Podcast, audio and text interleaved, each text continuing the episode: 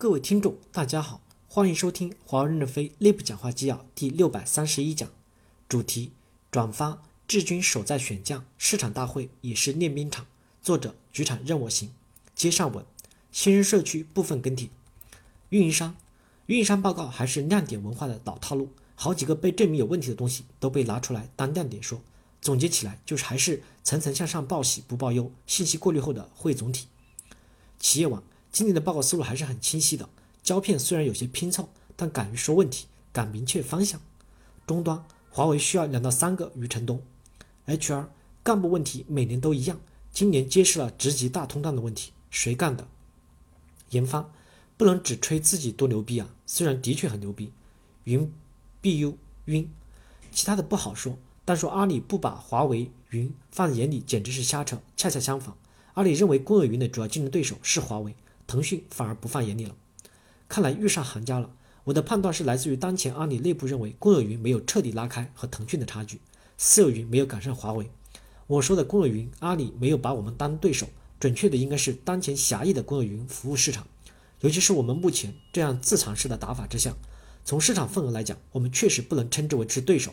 如果从云计算这项技术运用到 B 端的改造上，毫无疑问，阿里是我们是把我们当做最大的竞争对手。不然不会这么玩命的挖我们的人。一，我们在 ICT 领域的技术积累，尤其是芯片和硬件技术上的积累，是阿里无法匹敌的。他们刚刚自己整出来的服务器，我们就整出来人工智能的芯片，硬实硬实力上我们领先太多，这是我们的革命的本钱。这也是为什么阿里要整个平头哥半导体的原因。二，服务 B 端客户的经验和实力，这是阿里、腾讯时短时间内学不来的。不然，像腾讯怎么可能大费周章搞这么大的组织调整？但是这个也是可以学习的，尤其是我们这边连接连去了几个代表级的人物，还是不要掉以轻心。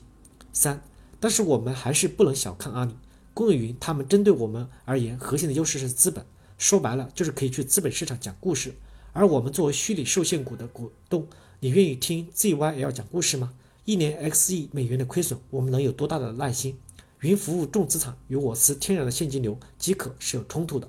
上述是我的一些思考，愿听你的指教和批评，谢谢。在新生社区，每个人都有表达自己观点的权利，这些都是输入。但管理层如何使用新生的观点，则很难体现出管理层的水平。如果我们公司的 TOP 管理层都轻易的被新生上的观点左右，从而轻易的改变既定的战略，那说明我们的 TOP 的管理层水平真不行。就像说运营商 B 机一样。公司的所有人几乎都是从运营商 B 级的业务干起来的，很多人都认为自己很懂运营商业务，恨不得当前的业务部门干的啥啥都不行。难道运营商 B 级没有自己的既定战略吗？如果有，这战略难道不应该延续吗？不少人说把运营商 B 级的人砍掉百分之二十，业务照样运转。问题就是这只是个假设，怎么验证呢？作为运营商 B 级一线的员工一员，最怕的就是公司的业务策略来回的摇摆，既定的战略没搞两下就要更换新的战略了。运营商业务存在的问题难道还不清楚吗？既定的战略难道都是错的吗？三朵云不行，那不搞了，换一个叉叉叉吧。那叉叉是啥呢？iSales 不好用，那换一个吧。换啥呢？啥好用呢？ISDP 不好使，那不搞了。CSI 搞商业解决方案不行了，那搞啥呢？当前的外部环境挑战很大，内部更要减少折腾。现在还有好的战略吗？如果没有，那就按照既定的战略坚持往前走。而不是那个更高的领导说了啥就一下子变都变了。真心希望运营商 B 级机关的领导们能坚持自己的既定战略，服务好，支持一线，关键时刻更需要定力。可惜了，云 BU 和 IT 起点不低的，启启动也挺早的。到现在这局面是该尽快的做出改变。我们要的是前进的方向和胜利，不是说自己晚上睡不着觉。如果运营商 B 级自己都认了不能增长了，是不是更应该现实的面对如何提升效率这个话题？而不是花这么多钱去搞三朵云，它能带来前端的营销和增长吗？答案是不能。那为什么要搞？收益是什么？就为了高层峰会，大家和客户自嗨。感谢大家的收听，敬请期待下一讲内容。